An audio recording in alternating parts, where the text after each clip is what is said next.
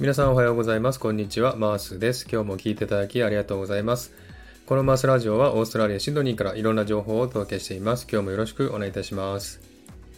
えー、さて、サクッとオーストラリア。このコーナーはオーストラリアの豆知識をエンジョイしてもらうコーナーです。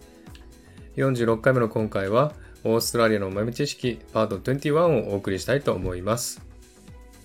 えー、さて、今日のタイトルなんですけども、オーストラリアの消費税は10%というタイトルでお送りしたいなと思っております。え、日本でもね、消費税は10%だと思うんですけども、オーストラリアでもですね、消費税は10%となっております。で、こちらの消費税はですね、GST と言いまして、Goods and Service Tax と言いましてですね、直訳すると、物品サービス税という感じでしょうかね。えと言いましてですね、2000年から導入されたのですが、とても合理的な消費税なんですね。これは簡単に言えばですね、加工品のみに課せられて、生物や生活必需品、そして教育費には課せられません。しかも内税ですのでね、えー、日本のように価格にね、税金をプラスすることをしなくてもいいんですね。えー、この消費税はですね、2000年から導入されたのですが、えー、実はそれまで消費税がなかったんですね。で、2000年にいきなり10%が導入されました。えいきなりの10%でしたからね、え混乱が心配されましたが、え内税ということもあってですね、え特に大きな混乱もなく導入されました。え今後もこの10%の税率はね、変わる予定がないということですね。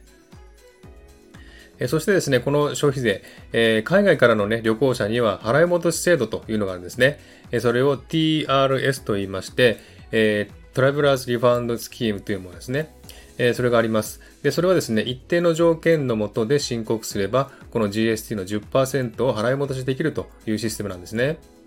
で、どういう条件かと言いますと、え1番、オーストラリア出国前30日以内の買い物であること。2番、1店舗での買い物の合計金額が300ドル以上であること。3番、買い物したお店からタックスインボイスというレシートをもらうこと。4番、オーストラリア国内で消費しないものであること。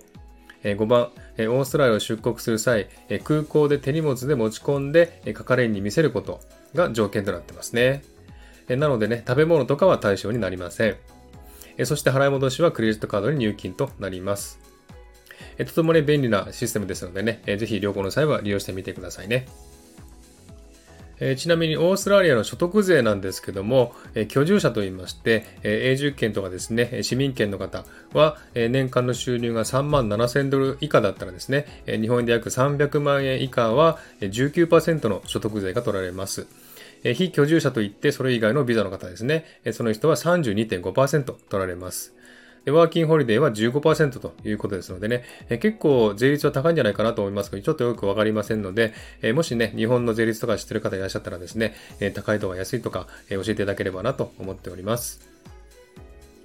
はい。ではですね、今日はこの辺で終わりにしたいと思います。え今日も聞いていただきありがとうございました。ハートボタンポチッと押してもらえたら嬉しいです。ではまた次回お会いしましょう。チェアス